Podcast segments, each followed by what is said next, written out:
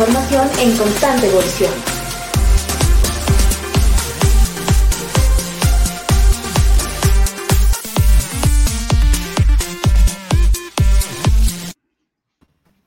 Infotecarios, el podcast.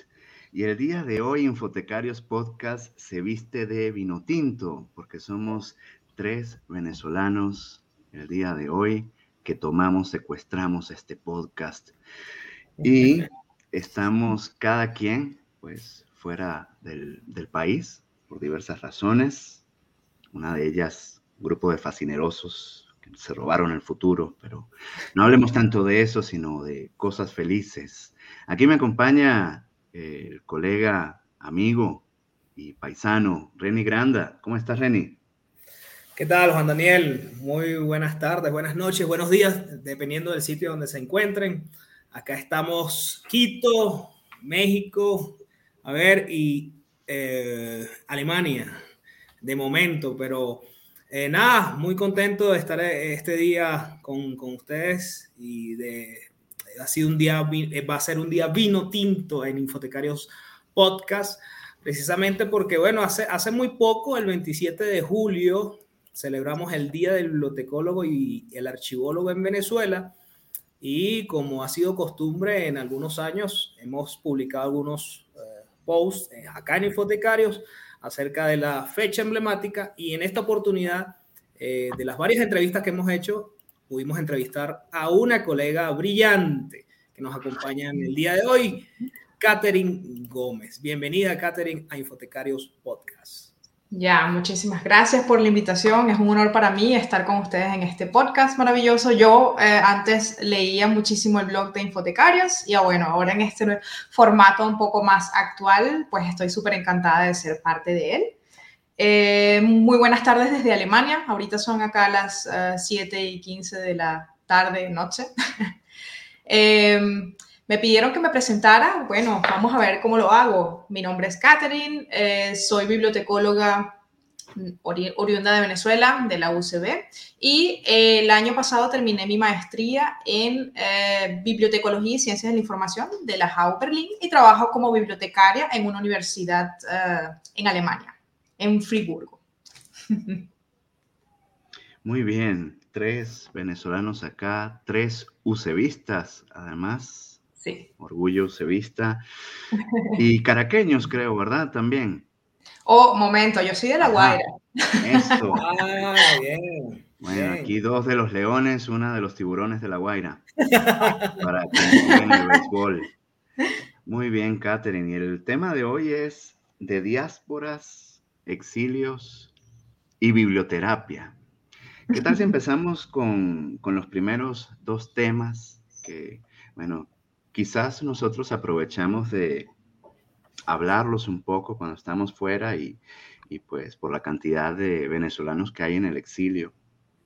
Eh, aunque Reni y tú son quienes más han hablado al, respecto, sí me gustaría destacar el trabajo de tesis que has hecho allá en Alemania. Eh, compártenos un poco eh, cuáles fueron tus inquietudes, motivaciones para hacer el trabajo, algunos eh, puntos principales que nos quieras compartir de ese trabajo de tesis. Vale, con mucho gusto. Eh, bueno, como les comenté, tengo una maestría de la Universidad Humboldt de Berlín y cuando uno está haciendo una maestría, pues llega ese momento decisivo, ¿no? De tener que hacer una investigación científica.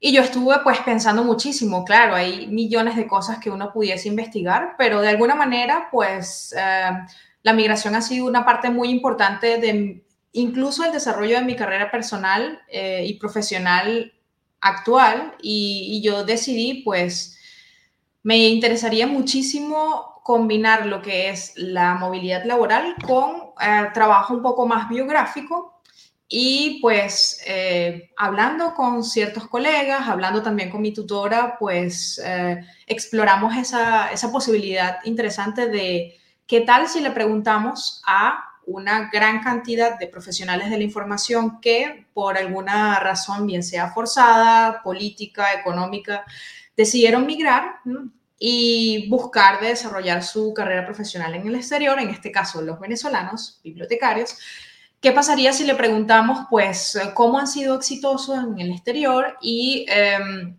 qué herramientas les han ayudado para incorporarse en el mercado laboral internacional? Y bueno, de eso se trató mi tesis. Para ello hice ocho entrevistas cualitativas con participantes que están en Latinoamérica y en Europa.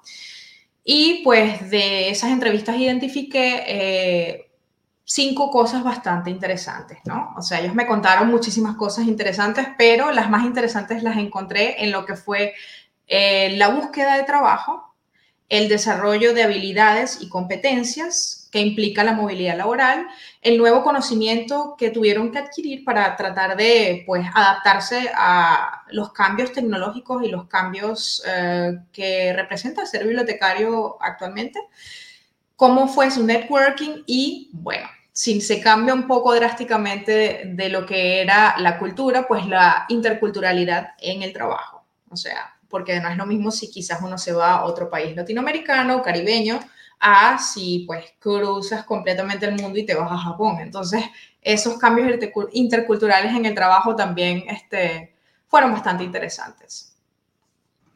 ¿Y qué tal la experiencia de escribir una tesis en inglés después de haber hecho una tesis en español?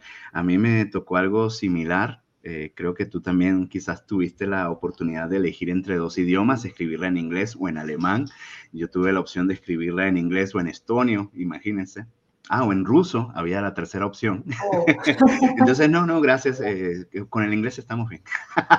¿Cómo fue esa experiencia de escribir un trabajo de ese tamaño otro idioma? Bueno, yo cuando estudié bibliotecología en la Universidad Central de Venezuela, yo hice estudios simultáneos con la Escuela de Idiomas Modernos y eh, estudié paralelo uh, traducción de alemán, inglés, español. Por eso mi base de alemán era tan buena cuando decidí emigrar a Alemania. Y mi base de inglés también era bastante sólida, pero ya yo venía trabajando en Alemania aproximadamente seis años antes de escribir la tesis en inglés y la verdad es que si bien, bueno, porque a uno le interesa ver series o practicar o tienes amigos también de Estados Unidos, no es lo mismo um, tener que escribir algo científicamente en otro idioma. Y venía haciendo la maestría en alemán y luego se dio esa oportunidad de escribirla en inglés, pero eh, la decisión de escribirla en inglés fue un poco más pragmática. Yo dije, bueno, si hay algún aspecto importante que uno pudiese este, tomar de estas entrevistas, quizás en el, en el área de los hermanoparlantes no sería tan, tan importante o tan... Sí, ese conocimiento quizás no se pudiese esparcir de la misma manera de hacerlo en inglés. Y yo dije, quizás los resultados de esta investigación puedan ser interesantes para personas en Latinoamérica, en Estados Unidos o en alguna parte del mundo. Entonces, por el punto de vista de visibilidad, yo dije, pues eh, en inglés es un poco más eh, interesante. Y no fue una mala decisión, la verdad es que no me arrepiento. Me hubiese gustado escribirla en español, pero eh, no era un requerimiento posible para la maestría. Fue un poco difícil, pero la verdad es que valió la pena. Claro, ayuda más a, asegurar una mejor visibilidad. Quiere pensar uno también utilidad, que alguien más va, a usarla y, y va también a trabajar en, alguna hora derivada. Saludamos aquí a miembros de nuestra querida audiencia. Nos acompaña César Saavedra desde Ciudad de México, R.Dot que nos acompaña con el grito de infotecarios. Tenemos a Carlos Cartagenova que nos acompaña como otros sábados. Y saludos a, Laura Santilli. sí, siempre, siempre conectado. Así es, así es. Reni, ¿quieres incorporar alguna pregunta? Sí, por supuesto. Eh, muy bien, Kate comentaba al principio que eh, su investigación se basó fundamentalmente en entrevistas. Entonces, eh, revisando tu trabajo, que, está disponible en línea, ya voy a colocar el link para que todos lo puedan ver, el acceso directo a, la tesis de Catherine. Realizaste ocho entrevistas o entrevistaste a ocho personas, ocho colegas en diferentes partes. ¿Cómo fue ese acercamiento, digamos, con estos colegas? y, digamos que, que, fue lo que más, un poco cuál fue el reto de, de trabajar con, con, todas estas personas. Bueno, debo decir que el acceso a, mis eh, entrevistados fue bastante eh, fácil, ¿no? Porque de alguna manera yo creo que la comunidad bibliotecaria es muy solidaria y si alguien dice, este, me interesaría escribir un trabajo acerca de, entonces son súper eh, colaboradores. Me costó un poco conseguir colegas en el exterior, en un país no hispanohablante eso bastante, fue bastante difícil. O sea, hay muchísimas personas en Latinoamérica, hay pocas personas fuera. Eh, de hecho, no conseguía nadie que estuviese fuera de Europa y fuera de Latinoamérica o Estados Unidos. Eso fue lo difícil, pero bueno, yo creo que más bien tiene que, que ver con, con lo difícil que sería integrarse al mercado laboral, porque yo precisamente estaba buscando ejemplos de éxito de personas que trabajan en el área o en algún área de las ciencias de la información. Y, eso, bueno, no fue tan fácil conseguirlo fuera del contexto hispanohablante. Nosotros tres y quizás varios de, los entrevistados, eh, quizás por este, ser un poco tercos, nos empeñamos en sí salimos del país, pero quisimos, intentamos y en cierta medida lo logramos, trabajar dentro de nuestra misma área. ¿Fue así el caso de los otros entrevistados? ¿Crees que, que nosotros los bibliotecólogos venezolanos tenemos cierta resiliencia, empeño en particular para pues seguir ejerciendo nuestra profesión afuera, cueste lo que cueste? Yo pienso que sí. Pero bueno, no sé si está relacionado con el ser venezolano o no. Yo creo que si alguien se formó como bibliotecario, bibliotecólogo o bibliotecario, yo creo que lo hizo por, por amor a, la carrera y al tipo de actividades que uno realiza y me imagino que si le sigue gustando el campo laboral lo va a querer hacer aquí o en otro país o lo va a intentar. Algo muy común que ocurre después de un proceso migratorio es que uno no se incorpora automáticamente o muy sencillo en el mercado laboral. Entonces muchas veces toca pues hacer algún tipo de trabajo intermedio, algún tipo de trabajo no calificado. Y fue en el caso de mis entrevistados lo que, lo que ocurrió. O sea, muchas personas este, intentaron en el área de eh, vender, en el área de atención al público, eh, en áreas no altamente calificadas, pero de alguna manera ellos me dijeron que lo que ellos ya sabían de su praxis como bibliotecario les ayudó mucho. O sea, por ejemplo, el contacto con el público les ayudó un montón. O, por ejemplo, incluso una persona que trabajó eh, haciendo eh, encargos online de reservas. Como una especie de reservas automáticas. Y, y, esa persona me dijo que sin haber tenido quizás cosas básicas de, por ejemplo, fuentes de información para responder cierta pregunta, no lo hubiese sido tan fácil, no lo hubiese ido tan bien en ese trabajo que era un poco más básico en el exterior. Entonces, lo más normal en una biografía postmigratoria en incorporarse al mercado laboral es que pues te toque hacer algún trabajo de intermedio. Y bueno, lo más interesante es cómo llegar a la meta, a ese trabajo deseado que uno quiere, ¿no? Cómo dar con las redes adecuadas y pues cómo dar en el clavo y decir, hoy tengo que aprender este, este, esta skill, esta habilidad para este, igualar mis chances y poder ser más competitivo en el mercado. Entonces, eso fue más o menos en cuanto a qué hago si estoy en el exterior y tengo que eh, conseguir un trabajo. Saludamos también aquí de la audiencia a Madeleine Mujica, a nuestra colega Saibet Aguilar, un abrazo a María Gabriela Rincón, que nos acompaña o acompañamos con el grito de UCB, el grito de nuestra alma mater, arriba la UCB, la casa que vence la sombra. Y también nos saluda Yekira eh, Gómez. Catherine, eres nuestro ídolo, dice. Qué bien.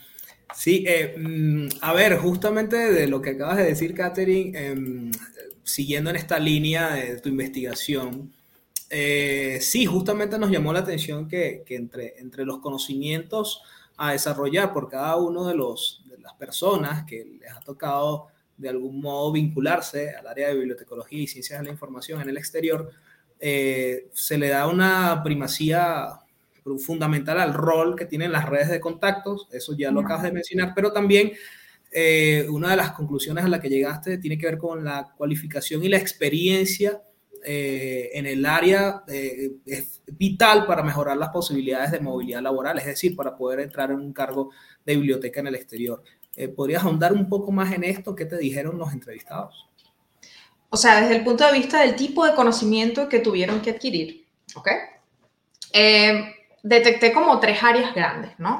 Eh, porque bueno, claro, si la gente me dice algo así como que, bueno, tuve que aprender a catalogar en las nuevas reglas eh, Resource Description and Access, RDA, y eso fue dificilísimo. Entonces, bueno, si lo agrupo en categorías, este, hubo tres categorías eh, principales. Primero es como que el área de los estándares de información, o sea, estándares de intercambio, protocolos de intercambio de información, por ejemplo, metadata, uh, enrichment o uh, formato MARC, o sea, como que hay muchísimas eh, bibliotecas que el intercambio de información a nivel internacional todavía sigue siendo a través del formato MARC o para, desde el punto de vista de reglas de catalogación, pues ese cambio de la RDA, este, a muchos se les hizo muy, muy difícil. Luego lo que es el control de autoridades, o sea, muchos de mis entrevistados este, tuvieron que empaparse en esa área de estándar de, de intercambio de información y algunos les pareció que fue un poco difícil al principio, pero, pero lo han logrado.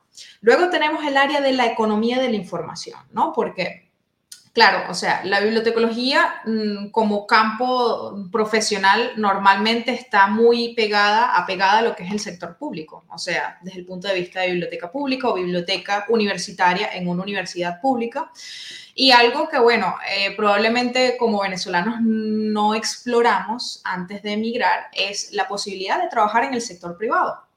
Y esa posibilidad también se extiende a lo que sería, eh, por ejemplo, las editoriales, ¿no? Trabajo con editoriales académicas, eh, trabajo en lo que es el comercio del libro, ¿ok? Trabajo en lo que serían, incluso no tan en el área de bibliotecología, pero trabajar simplemente pues en, en, una librería. O sea, el explorar lo que es el eh, ámbito de, de, mercado laboral privado, desde el punto de vista de industria privada, o de economía de la información. Y luego, em, los métodos de colaboración para intercambio de la información. O sea, bueno, incluso yo creo que después de estos años pandémicos eh, nos dimos cuenta de que eh, herramientas como, como Zoom o plataformas de teleconferencia nos ayudan a intercambiar información, a hacer el trabajo más colaborativo, pero también este, lo que son estas herramientas ágiles, ¿no? Desde lo que es el, la agilidad en, el trabajo, como por ejemplo trabajar con Confluence, trabajar con esta... Eh, Trello para, para el manejo de proyectos o trabajar con sistemas de tickets eso nos ha pasado mucho, que hemos comprado algo online y, bueno, por lo menos en Europa, ¿no? y de repente como que nos vamos a quejar o algo y o te, escribe un chatbot, por ejemplo, el chatbot de Amazon, o eh, tú mandas un correo y te llega una eh, información automática de que tu reclamo está siendo procesado. Entonces, estos sistemas de organizar la información eh, digital, estos sistemas de tickets, son también competencias bastante ya bastante em, que las puedes aprovechar en, otros ámbitos, no solamente eh, en el ámbito de la bibliotecología, sino también si te toca cambiar el sector privado, pues son este, conocimientos que te pueden ayudar mucho a, conseguir trabajo. ¿Cuáles características destacarías eh, de esas que, que han hecho a esos bibliotecólogos venezolanos exitosos en, en los países a donde han ido a parar. ¿Qué características de su personalidad quizás? Entre su personalidad, quizás eh, la propia experiencia educativa que han tenido, seguramente la mayoría eh, estudiaron licenciatura en la UCB o incluso en la Universidad del Zulia. Eh, entonces, de personalidad, educativas, elige, elige tú las características. vale, bueno, a mí, eh, desde el punto de vista de personalidad, quizás comenzamos con lo que es la personalidad, me dio la impresión de que las personas que compartieron sus experiencias son personas bastante abiertas y personas bastante resilientes, o sea, personas que a pesar de las dificultades que, se les han eh, ocurrido en el camino, han tomado como que todo lo que les ha pasado, bueno o malo, como una oportunidad de aprender y de seguir adelante. Entonces eso es bastante importante cuando uno tiene pues este, esta experiencia migratoria, porque bueno, obviamente pasan cosas muy gratas, pero también puede que tengamos episodios en los que pues nos haga falta el trabajo y no lo conseguimos rápidamente. Entonces, esa capacidad de resolver y de buscar soluciones a los problemas informacionales, ¿ok? Es una de las cualidades que vi más común en todos los entrevistados. Y es una de las cualidades que también les ha ayudado mucho en el trabajo, porque yo, por ejemplo, puedo hablar desde mi punto de vista en Alemania, ¿no? Eh, mis colegas siempre están acostumbrados a trabajar como muy eh, rutinarios, ¿no? Muy, están acostumbrados a tenerlos todo muy organizados. Y cuando vino la pandemia eh, y se dieron cuenta de que, uh, no podemos ofrecer nuestros servicios de la manera en como lo estamos haciendo y nos toca improvisar, todos entraron en pánico. Entonces, yo creo que cuando ya uno viene como que de un ambiente un poco más caótico, un poco más concurrido, y tiene esa habilidad de resolver, de improvisar, de buscar soluciones a los problemas de información y eh, actuar, es una cualidad bastante buena. Entonces, yo digo quizás que en los países que llevan un poco más de orden y, no están acostumbrados a esto, la tienen un poco más difícil y pueden ganar muchísimo de una persona que pues lleva básicamente en su vida profesional improvisando en el camino de todo lo que le ha salido. Entonces, desde el punto de vista de personalidad, sí, una persona bastante abierta, bastante abierta a la improvisación, bastante abierta a la solución de problemas, ¿ok? Ahora, desde el punto de vista de educación formal o quizás de experiencia laboral que ya han tenido antes, me di cuenta de que los chances de integrarse al, mercado laboral internacional está bastante ligado a lo que son las capacidades de gerenciar, o sea, lo que es gerencia y liderazgo es algo bastante positivo. Si ya una persona tuvo personal a su cargo, eh, probablemente en, un contexto internacional lo pueda seguir practicando y le va a ir bien. Eso es algo, eh, o sea, una persona que fue jefe antes, capaz logre ser jefe también en el exterior si se dan las oportunidades, por supuesto. Y todas las personas, bueno, como yo tenía acceso a lo que es eh, el, campo, pues todas las personas que entrevisté eran musevistas de alguna manera y tenían este, eh, un, eh, una licenciatura en, en, bibliotecología o archivología. Otra cosita que puedo mencionar acerca de, mm, sí, de competencias positivas para la movilidad laboral, capacidades de em, docencia y entrenamiento. O sea, si alguna persona tuvo ya una experiencia de cómo enseñar cosas, eh, quizás lo pueda practicar en el exterior también de la misma manera. O sea, teaching and training es bastante, bastante provechoso. Para enviar algo a quienes están luchando allá en casa por mantener nuestras escuelas de bibliotecología, eh, ¿Y pudiste identificar algunas cuestiones que permitieran fortalecer la formación del licenciado de bibliotecología venezolano? O sea, mm, actualmente, si tuviésemos que formar bibliotecarios para el futuro, ¿qué sería indispensable? Eso es lo más o menos, por ahí va una pregunta. Por ahí va. Según lo que tú estudiaste, pues, eh, ¿cómo podríamos contribuir a, a las escuelas allá en Venezuela, eh, tanto, eh, pues, no intencionalmente para, bueno, o sí, para asegurar que si les toca también irse, eh, tengan ciertas habilidades, herramientas, desarrollar tanto esta parte de resiliencia, resolución de problemas o incluso a nivel temático, ¿qué, qué cosas se pudieran fortalecer allá, allá en casa en las escuelas de bibliotecología? Bueno, muy interesante tu pregunta. hay algo, o sea, esto es desde el punto de vista de cooperación internacional que quizás pudiésemos hacer en nuestra eh, escuela de bibliotecología.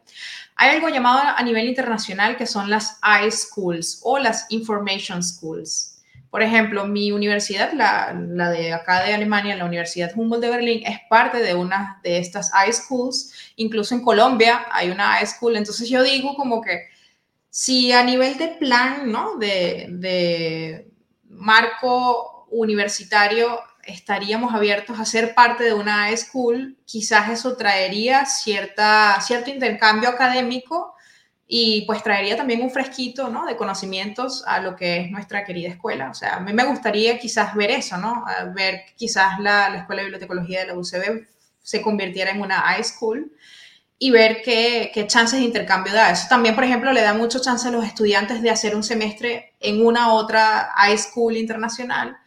Eh, y yo creo que los formatos online, eh, desde el punto de vista de lo que es la enseñanza, ¿no? De la bibliotecología, yo creo que los formatos online eh, traerían muchas cosas ventajosas, porque quizás, sobre todo porque nuestras universidades están bastante apretadas de presupuesto.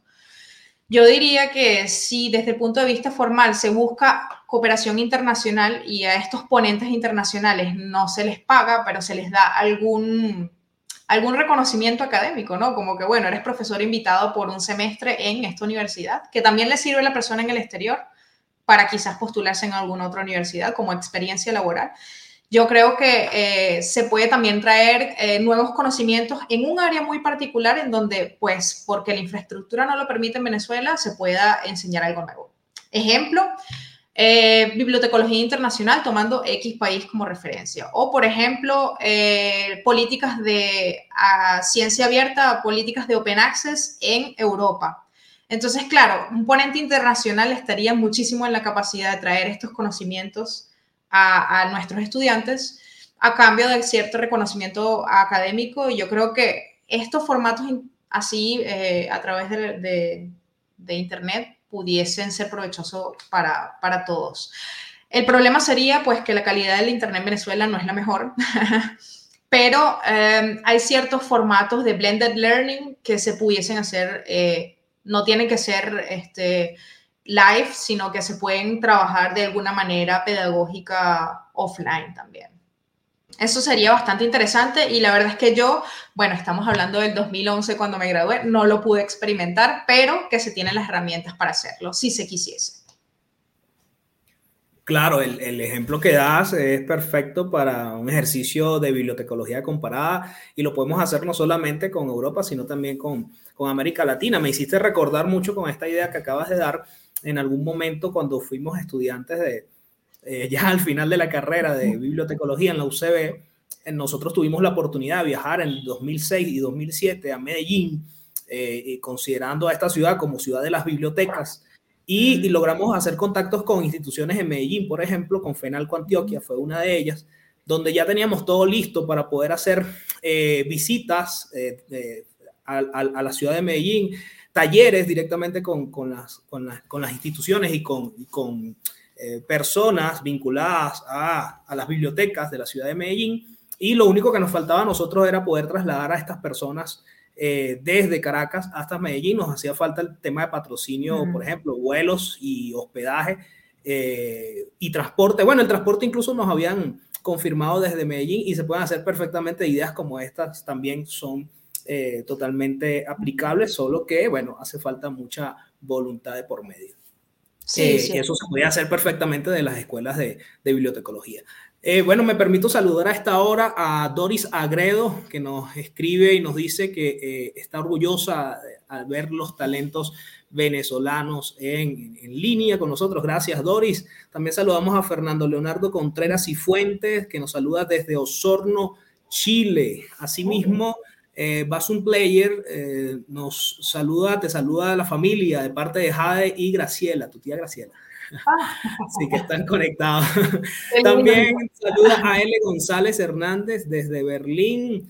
Eh, Kate, mucho éxito, te desea eh, a L. González Hernández. Y tenemos una pregunta de parte de Carlos Cartagenova, un colega que está acá en Quito, ecuatoriano, y que nos pregunta lo siguiente, ¿cuánto afecta el desconocimiento de la realidad y entorno histórico socioeconómico del bibliotecólogo migrante en su nuevo lugar de residencia para su reinserción en el mercado laboral. O sea, entiendo que la pregunta va desde la visión, desde que desconocemos el entorno. Eh, si es así, digamos, ¿de qué manera afectaría? Wow, pregunta, eh, la tuve que volver a leer porque me quedé así como que, bueno, a ver si la luego, luego, luego a ver si lo, la, logro eh, interpretar de la manera que yo creo. O sea, em, yo lo interpreto como que qué carga emocional eh, le, le, pesa a alguien para, o sea, si emigraste y llegaste a un nuevo lugar de residencia y te quieres reincorporar al mercado laboral, asumo pues siendo bibliotecario, ¿no? En este caso, me, gustaría más contexto, ¿no? Para poder analizarlo. Sí, yo, yo lo que entiendo es que más, Perdón, yo lo que entiendo es que más que, que, la parte emocional, entiendo que es un tema de desconocimiento. ¿Cómo afectaría a este bibliotecario, bibliotecario que está llegando a un nuevo país?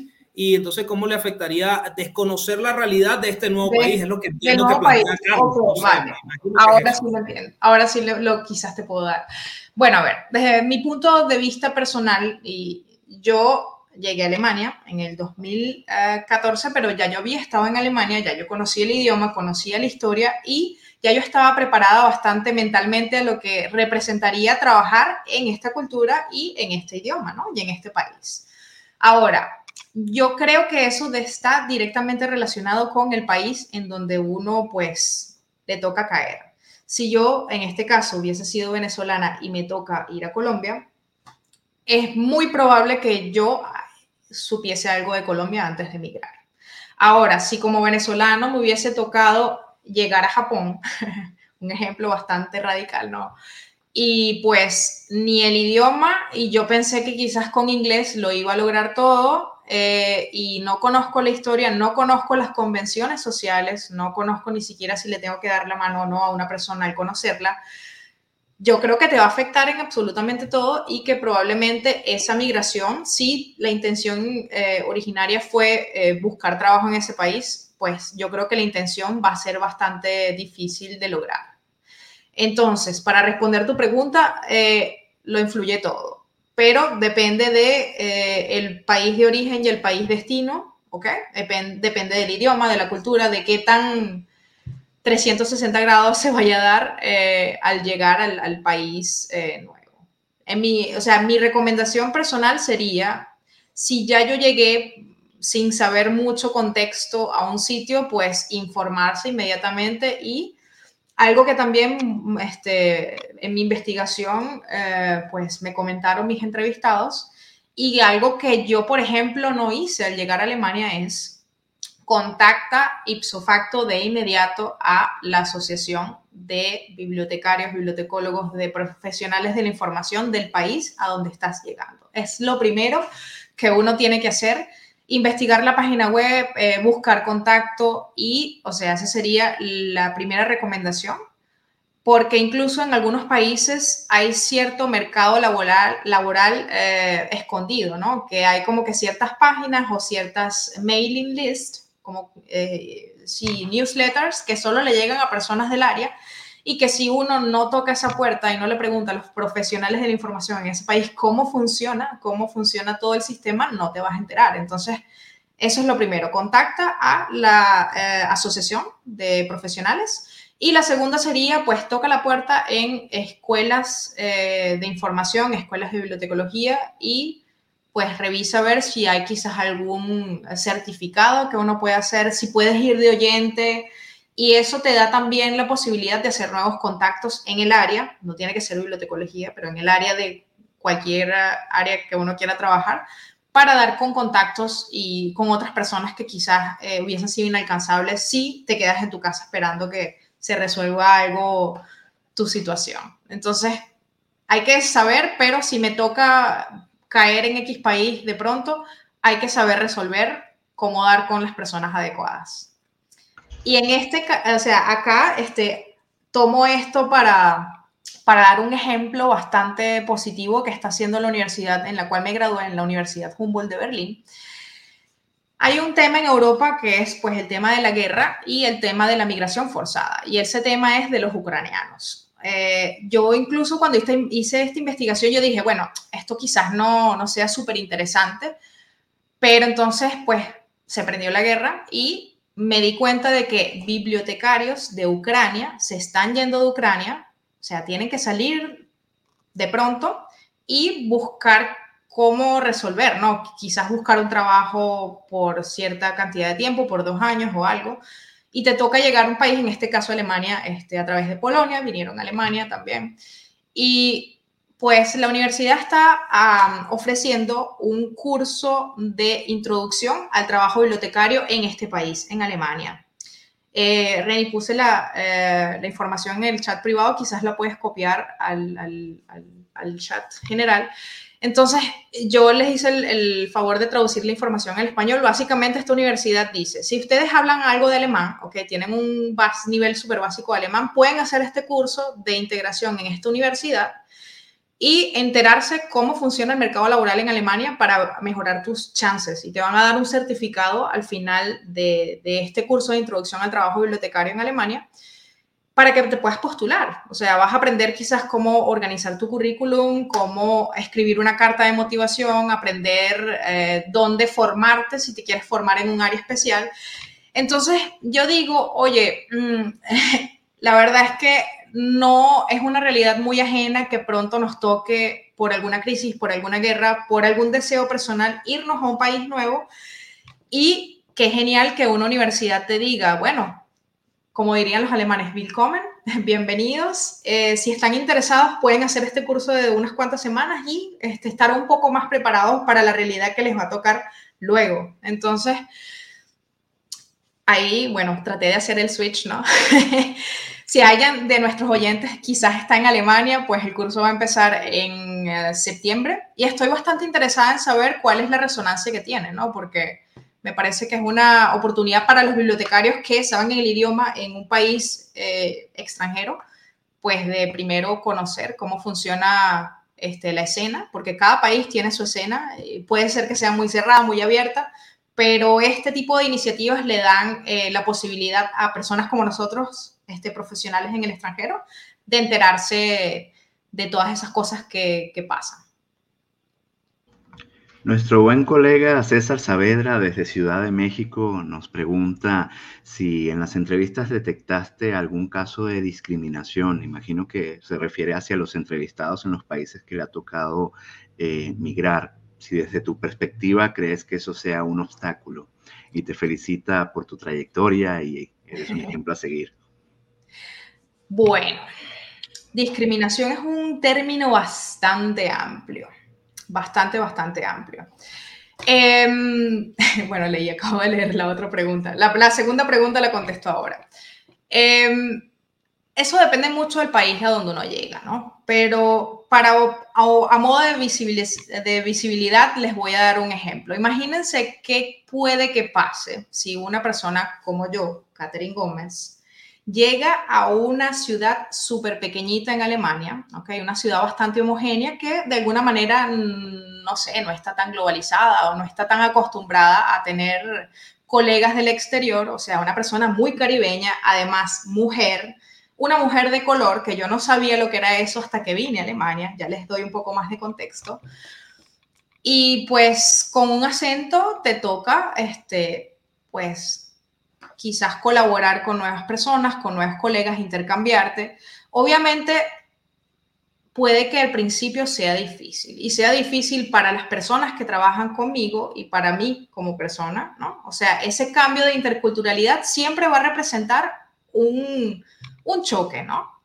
Uno se va acostumbrando, pero depende de dónde uno llegue, este, puede ser que no, nos toque en algún momento de nuestra carrera profesional no tener contactos tan gratos. Y sí, o sea, hubo casos de em, discriminación, casos donde quizás em, se escuchó algún comentario racista, casos donde vienen y te dicen, ay, bueno, no, tú hablas muy bien el idioma, pero... Eh, entonces sí, o sea, la discriminación está en todas las esquinas. Los venezolanos tuvieron también muchísima xenofobia o tienen muchísima xenofobia. Y entonces, por ejemplo, un entrevistado nos cuenta, no voy a decir el país, nos cuenta que le dijeron muchísimas gracias por venir a esta entrevista de trabajo, pero no estamos contratando venezolanos. Entonces, en Latinoamérica hubo mucha xenofobia y sobre todo si uno trata de tocar las puertas del sector privado, y cae quizás en una empresa bastante pequeña, pues puede que pase. Ahora, lo más importante acá es cómo nosotros, como profesionales de la información en el exterior, cómo emocionalmente asumimos o cómo, cómo absorbemos estos contactos ingratos, ¿no? Estas experiencias negativas. Y pues simplemente yo voy a decir, no le den eh, lugar en su corazón y en su cabeza a este tipo de contactos negativos. O sea, van a pasar y si pasan, pues uno también tiene que pasar de ellos y continuar. Quizás una manera, una estrategia sería pues pensar en todas las cosas buenas y en todos los eh, contactos agradables que uno siempre tiene, pero desde el punto de vista ya profesional, o sea, la discriminación está y puede que pase. Yo también digo que, bueno, una manera muy acertada es cuando uno a veces pasa un episodio de discriminación y uno se da cuenta luego, ¿sabes? Como que le hacen un comentario a uno y luego horas después tú dices, oye, la verdad es que eso no era políticamente correcto en la manera como me lo dijeron. Entonces yo digo, si a uno le pasa un episodio de discriminación y uno se da cuenta, pues lo más natural sería también enfrentar a la persona, ¿no? De frente y decirle, ¿por qué? Entonces, o cómo estoy interpretando lo que quieres decir de la manera correcta. Entonces, eso también a veces este, trae mucho para las dos personas involucradas quizás en el episodio de discriminación, siempre y cuando no sea violento. Em, ya, no sé si olvidé algo. no, no, está muy bien. Ah, bueno, la segunda pregunta era, ¿qué tal la Bratwurst y la cerveza en Alemania? Miren, increíble. O sea, a uno. Me consta. Y entre las historias que te contaron en las entrevistas, ¿qué será lo más extraño que te contaron así que recuerdes? Uy, no pasado a alguno de los venezolanos. Oye, ah, no hubo ninguna historia oscura hasta ahora, ¿no? Eh, que recuerde. Yo sí tengo una historia oscura, quizás la puedo contar, me dio muchísima risa, pero bueno, no sé, no, no sé. O sea, hay, hay algunas cosas que nos pasan cuando estamos en entrevistas de trabajo y Acá en Alemania, por ejemplo, uno puede trabajar como bibliotecario o asistente de biblioteca, ¿no? Esas son como las dos posiciones más comunes. Y bueno, al principio yo, como quería buscar trabajo y estaba bastante desesperada por empezar a trabajar, yo me postulaba a puestos de asistencia de biblioteca, pero en Alemania si estás eh, sobrecualificado por, para un trabajo, probablemente te vayan a rechazar. En este caso, pues me dijeron, no, bien, venga a la entrevista, me invitaron. Y pues nada, yo fui a mi entrevista, pero entonces cuando me hicieron la entrevista eran dos hombres, ¿no? Ya como de media, quizás unos 50 años, y uno de ellos tenía las uñas extremadamente largas.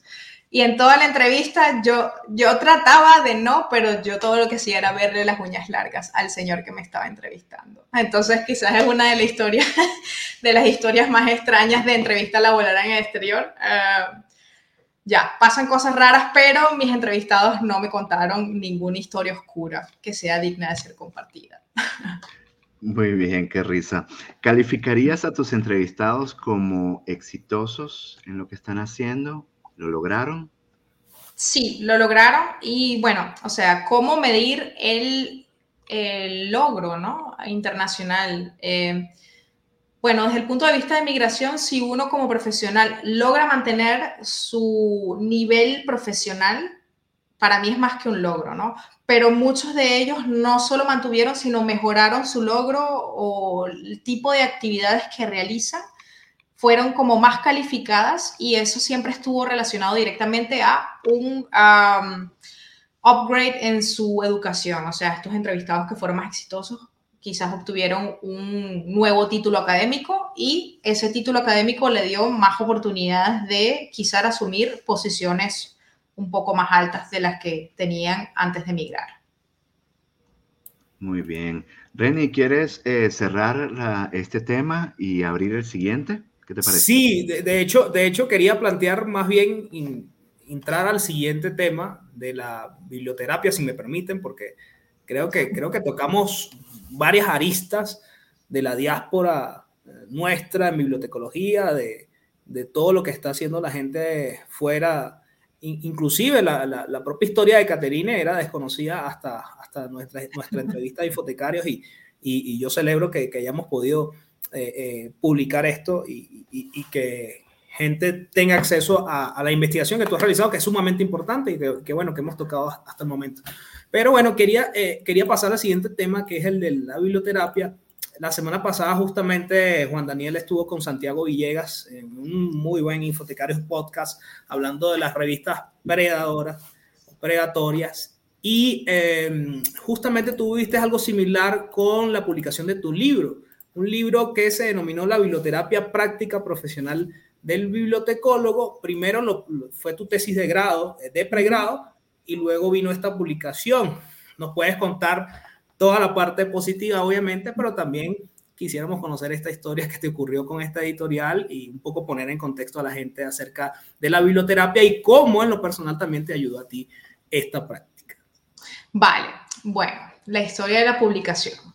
Yo creo que es una práctica recurrente de todo lo que son estas predatory journals, predatory editorials, ¿no? De todas estas editoriales poco serias a nivel internacional. Y es que cuando ya yo creo que la práctica es como que si ellos detectan que una persona ha publicado algo en el repositorio de la universidad, estas editoriales contactan a la persona y te dicen, o sea, tú no haces absolutamente nada, solo, solamente te llega un correo y es así como que, hey, vimos que publicaste o investigaste en este tema, este, ¿te gustaría publicarlo con nosotros? Cuando me llega esta invitación, estamos hablando por ahí del 2012 o algo así, yo era muy joven y la verdad es que no, a pesar de haber ya graduado, haberme graduado de bibliotecóloga, nunca este, este marco ¿no? de la economía de la información. Nunca había tenido contacto con ninguna editorial, nunca había tenido tampoco pues el interés activo de publicar con una editorial y pues yo estaba súper emocionada, como que, ay, alguien me contacta y quiere algo de mí, ay, qué, qué interesante. Y yo pues mi primer comentario fue miren, no estoy negada, pero esto se va a quedar a modo de, de, publicación abierta en este repositorio y si, o sea, si ustedes quieren publicarlo adicionalmente, pues podemos hablar. Y el deal fue como que no, lo puedes dejar en el repositorio originario donde está, que es un repositorio especializado en bibliotecología. Eh, y Prince se llama, por si acaso quieren saber. y y me han dicho como que, bueno, podemos publicarlo como libro, te va a llegar a tu casa un ejemplar de este libro y eh, si de casualidad vendemos ciertos ejemplares, pues te puede llegar una regalía. Y yo, ah, ok, bueno, veremos. Incluso, bueno, yo mandé la información, ellos lo publicaron, pero es como que todo self-made, o sea, tú tenías que invertir todo el trabajo, eh, buscar el cover del libro que le querías poner y si querías hacer algún cambio, así fuese una coma, tenías que pagar adicionalmente por esos cambios. O sea, yo al, principio yo no, yo no pensé red flag, cuidado, sal corriendo, sino yo dije, ay, bueno, o sea, si lo van a, a poner disponible en otros países donde yo no tengo ninguna resonancia, ¿por qué no? pasan los años y no me, llegada, no, no me llegó nunca nada de regalías. O sea, como que te llega un correo de que, ay, bueno, este, no vendimos nada, este, mucha suerte, puedes incrementar tú tu publicidad y ver si alguien lo quiere comprar, pero nunca llegó ninguna regalía. Entonces, yo le vendí el alma al diablo por cuántos años, yo creo que eran 10 años o algo así, no sé, o sea, también uno tiene un contrato de autor, ¿no? Y eso quiere decir que este editorial conserva los derechos de hacer lo que quisiese con esa publicación hasta que se acaben los años acordados. Y entonces como que se acaban los años acordados y yo mando un correo y les dije como que, hey, no me interesa seguir teniendo esta publicación. Eh, quiero este, renunciar a, a, los derechos que les di y quiero volver a tener mis derechos de autor porque igual está Open Access y la verdad es que no, no me interesaba, ¿no? Y lo bueno, o sea, eso fue lo negativo, como que no, para mí no, no hubo ningún tipo de beneficio directo desde el punto de vista personal, o sea, no me dieron dinero, pero de alguna manera en España como que sí este, se reconoció el libro. Entonces eso también fue, o sea, hubo una, una, biblioteca que hizo una reseña acerca del libro y eso me pareció genial. Pero, o sea, lo que quiero decir es como que si uno está muy tranquilo en su casa y cierta editorial con unas mm, ya con ciertas intenciones un poco shady te contacta y te dice vamos a publicarte y tú no tienes que hacer nada y eh, puedes escoger tú toda la información que quieres poner es raro o sea salgan corriendo investiguenlo más a fondo y la verdad es que hay una serie de editoriales que sí lo hacen una de ellas es Editorial Académica Española en Alemania hay muchas de estas editoriales que lo, básicamente lo que hacen es, yo lo llamo un refrito de información. Agarran, buscan algo que ya está publicado y dicen, bueno, pero lo podemos volver a publicar otra vez, solo que, que cueste 40 euros, ¿sabes? Entonces, siempre tengan muchísima, ya, muchísima precaución con este tipo de editoriales. Al final, pues yo este, les quité los derechos eh, de publicación y pues tampoco fue que me dijeron nada ni buscaron un, eh, abogado o algo así, no, para nada, o sea, súper relajado. Pero yo no lo volvería a hacer, o sea, prefiero que esté publicado Open Access o quizás tocar la puerta de alguna editorial un poco más seria, pero eh, por lo menos yo lo conozco así desde la práctica alemana, si uno quiere publicar, cuesta dinero, o sea, tú tienes que pagar como autor para que sea publicado algo de calidad. Y, más allá de este bache, digamos, de, la publicación propiamente, eh, eh, hablemos un poco del, tema, ¿no? De la biblioterapia, de dónde surge esta iniciativa de investigar de este tema en pregrado, de, adentrarte en, todo, en toda la parte de, conocimiento, de la parte de la historia de esta práctica y, de incluso presentarte el año pasado con la Asociación Mexicana de Bibliotecarios, pudiste eh, presentar eh, tu, investigación de alguna manera a través de, un conversatorio, si no me equivoco. Entonces, un poco hablar acerca de esta práctica de la biblioterapia y cómo fue ese interés y, cómo, cómo, llegaste a, a esto, ¿no? Gracias. Bueno, a ver, pues la biblioterapia es un método terapéutico interdisciplinario, ¿ok? Que se vale de la psicología, se vale de la psiquiatría y de la bibliotecología para evaluar y elegir el material bibliográfico para poder ser aplicado. ¿ok?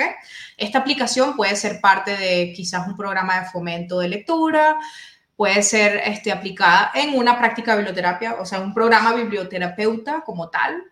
Eh, pues puede ser aplicada en el ámbito clínico, o sea, por ejemplo, si tenemos una Em, un hospital, ¿no? Y entonces tenemos niños enfermos de cáncer y pues se le quiere contar historias de, em, de alegría, se les quiere quizás decir a los niños cómo lidiar con ese dolor que están sufriendo en ese momento, pues se puede llevar a cabo en el ámbito clínico, se puede llevar a cabo en eh, ámbitos organizacionales, por ejemplo, en un colegio, si hay algún, alguna clase de, ciertos niños que han sufrido algún episodio de violencia o pasó una catástrofe natural y pues tienen que enfrentarse con lo que representa ya pasar de esa situación, entonces puede haber en un ámbito educacional este, algún plan de fomento de lectura aplicando biblioterapia. Y eh, es una práctica bastante antigua, ¿no? O sea, uno ya consigue este, literatura desde los años 80, cuando, tuvo su auge principal. ¿Y por qué me interesó? Pues nuevamente todo estudio formal universitario en algún punto plantea que uno tiene que escribir un, trabajo científico, hacer algo de investigación. Pues el tema me emocionó mucho eh, porque bueno, emocionalmente estaba como un poco triste y la verdad es que la lectura siempre me ha animado mucho, ¿no? Como que le da esperanza, depende de lo que uno lea, ¿no? Eh, y yo dije, pues tiene que haber algo, ¿no? En este ámbito, de por qué tiene que haber ya cierta investigación científica de los efectos de la lectura a nivel emocional en los recipientes, ¿no? En los lectores. Y en duda eh, empecé a investigar y, di con el tema. Lo divertido de toda la cosa fue que cuando uno hace un trabajo de investigación, bien sea porque te vas a graduar de licenciatura o de maestría, uno nunca, uno, uno muchas veces piensa como que, bueno, terminé este trabajo y ya, ya no me va a acompañar más nada, o sea, como que tema cerrado y listo, borró mi cuenta nueva.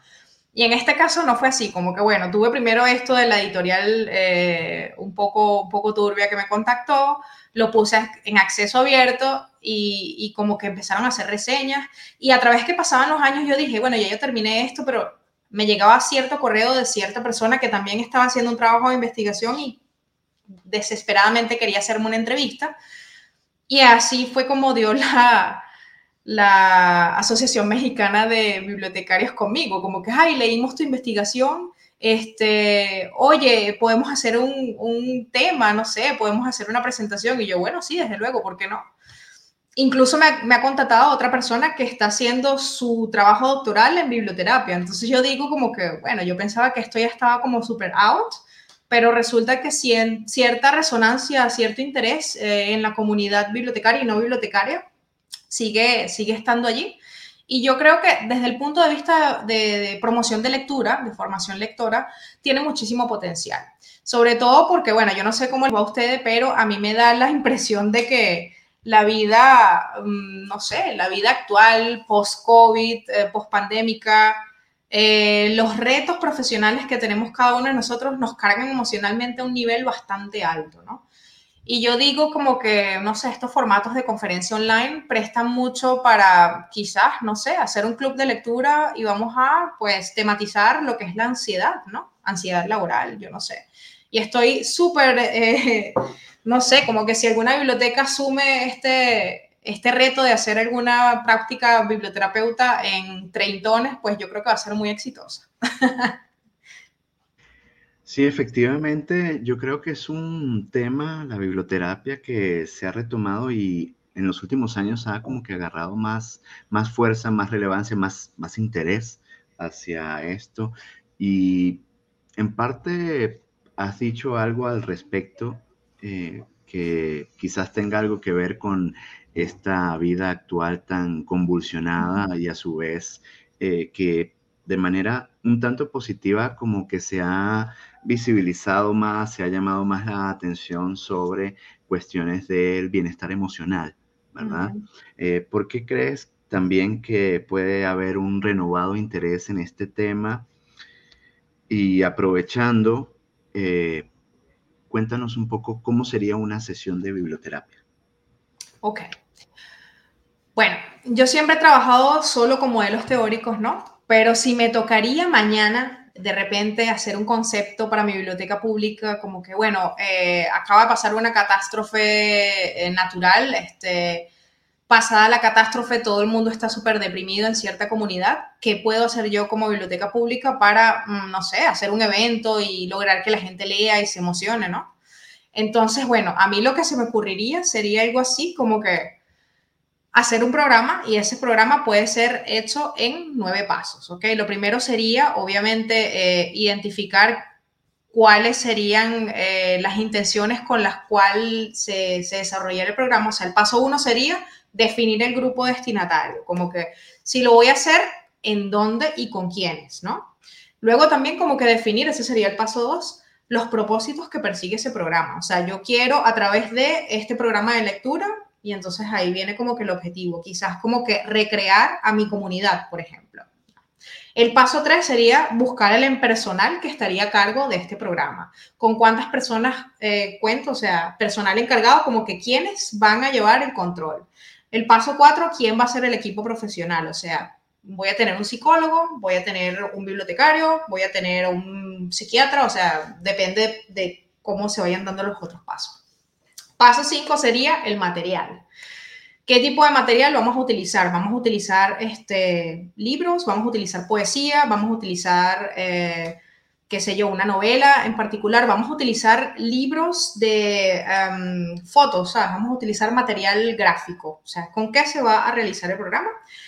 El número 6 sería actividades de entendimiento, o sea, una vez tenemos el material, ¿qué vamos a hacer con ese material? ¿Cómo lo vamos a discutir? ¿Cómo qué tipo de dinámicas de grupo vamos a aplicar para eh, quizás compartir la experiencia de cada uno respecto al material, cómo nos hace sentir, cómo nos da esperanza o no nos da esperanza.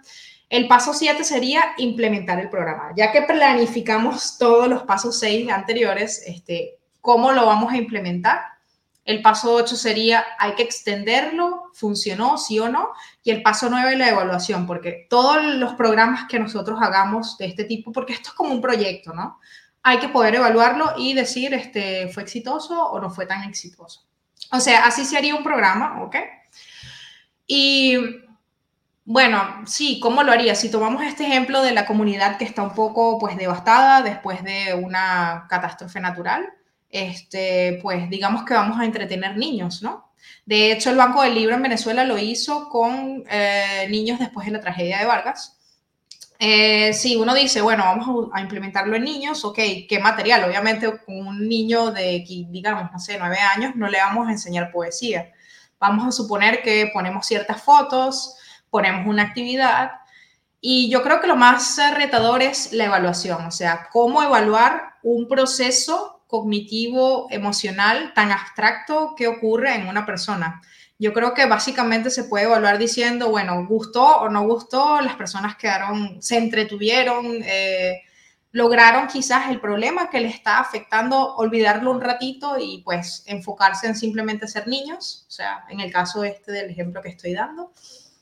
Em, sí, yo creo que hay mucho potencial y yo creo que con esta vida este, posmoderna que nosotros llevamos, con las presiones, con, con la competencia laboral, con, sí, con las ansiedades que uno tiene, si hay alguna institución pues que se interese por desarrollar este tipo de programas, yo creo que sí, los usuarios creo que podrían sacar provecho de ello. Sí, interesantísima propuesta de Catherine. Eh, yo sin duda la sumaría a mi, a mi equipo de mi red de bibliotecas públicas para desarrollar el, el programa. incluso, incluso Saúl nos dice quizás experimentar un programa de biblioterapia en infotecarios, ¿ah? sería interesante, nos dice Saúl. Ah, vamos a aprovechar este momento, ya acercándonos en la recta final de nuestro podcast del día de hoy. Vamos a, primero a tener el comentario de Doris Agredo, quien nos dice, de hecho, en el ámbito psicológico del modelo cognitivo-conductual se maneja mucha lectura para que los pacientes puedan identificar o fortalecer su propio proceso terapéutico individual. Ciertamente, Doris, con mucho conocimiento acerca del tema. Y eh, también nos dice R. Dot eh, a través de eh, YouTube, Catherine, la lectura ASMR o lectura susurrada y los audiolibros en general se considerarían biblioterapia. Ok, la biblioterapia es la práctica como tal eso sería el material, el tipo de material que uno implementaría en una práctica biblioterapeuta. Entonces, bueno, depende de cómo sea el programa. Si quizás, digamos, tenemos eh, un grupo de personas que tiene más de 20 años y son bastante auditivas, se puede aplicar. ¿Por qué no? Dependiendo del material, del tipo de persona al cual se le va a ser aplicado. Pero yo, por ejemplo, o sea, yo soy más partidaria de que las bibliotecas como tal tienen mucho potencial en dinámica de grupos, o sea, cuando no, no, no le vas a ver el valor agregado si lo haces con una sola persona, sino que tienes que tener un pequeño grupo con el cual lleves a cabo actividades. Pero bueno, sí, audiolibros, ¿por qué no? O sea, lo veo como, como algo con potencial. Muy bien, y ya en esta recta final aprovechamos para hacer la tradicional pregunta personal. Ah, bueno, vamos a leer el último comentario. En el banco del libro, una forma de medición de los cuentacuentos era a través de la reflexión de los aprendizajes que los niños compartieran en una discusión final.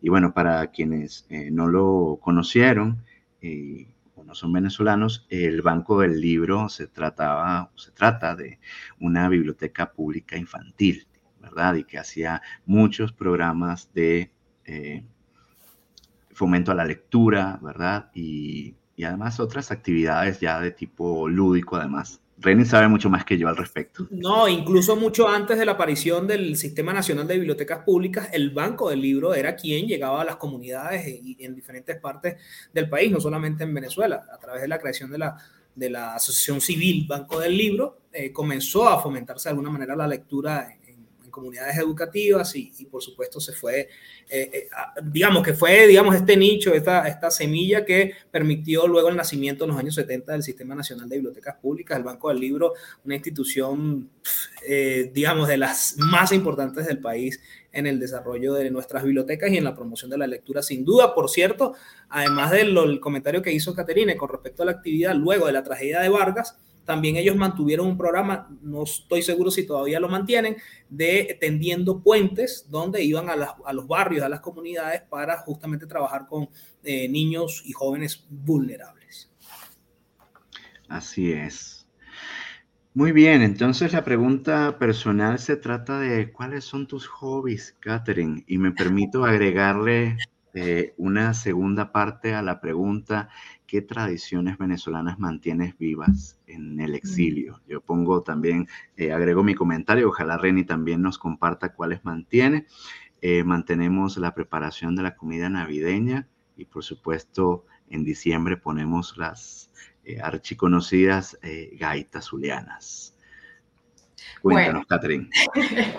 Yo debo decir que ya cuando uno llega a los 30 algo de años, Yo, por ejemplo, tuve eh, cierta emoción por las plantas, o sea, lo que es gardening, jardín, sembrar cositas, sembrar mis propios tomates, es una cosa que a mí pues me ha cambiado mucho desde el punto de vista de hobby, ¿no? Y también como que, no sé, ver cómo crecen las plantas me, me relaja un montón. Entonces, lo que es gardening sería uno, uno de mis hobbies bastante principales. Y desde el punto de las tradiciones venezolanas que sigo manteniendo en el exterior, hacer ayacas. Todos los años, siempre mi casa o la casa de alguno de nuestros amigos se convierte en la escena perfecta para hacer el plato navideño venezolano y una cena navideña. Lo he mantenido y no me arrepiento. Y bueno, mi esposo, por ejemplo, es alemán entonces es súper gracioso ver las dinámicas, ¿no? Como que, bueno, hay una mesa con muchas venezolanas este, hablando duro, haciendo las hallacas, y entonces están los hombres alemanes allí tratando de agarrar, la yaquita. Entonces es una experiencia intercultural eh, súper digna de ser admirada. Y hay que advertirles que las aceitunas tienen hueso, ¿no? No vayan a tragársela. Reni, ¿qué tradiciones las compro ah, rellenas. Ah, muy bien. Precavida. Lo que hay que advertirle a los alemanes es de que no se coman la hoja. Ah. ah muy importante. Porque va forrada de una hoja de plátano. Exacto.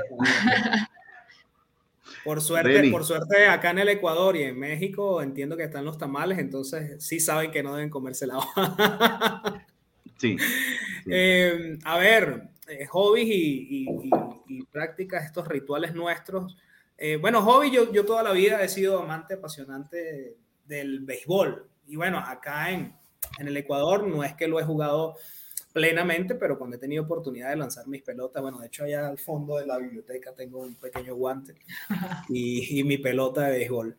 Y, em, y, bueno, también le hago al, al, fútbol, aquí me ha tocado, nosotros somos el único país de América del Sur donde su pasatiempo nacional no es el fútbol, es, es el béisbol. Entonces, toca en el resto de, las, de Sudamérica eh, cambiarse al fútbol. Entonces, bueno, soy, soy portero y, bueno, ahí aprovecho de, de, lanzar las pelotas también lejos.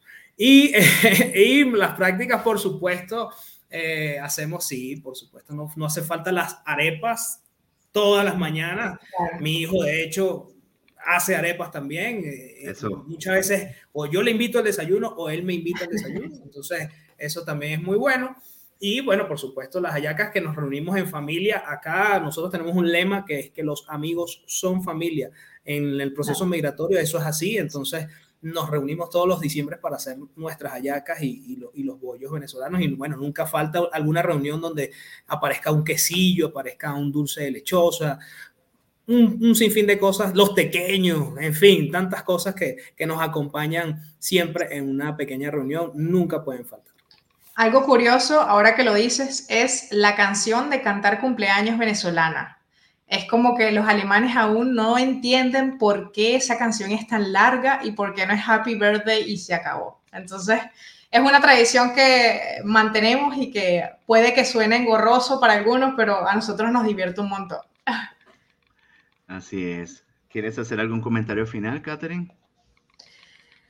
Respecto a mis hobbies, a las tradiciones. Cualquier tema, cualquier tema ya para cerrar.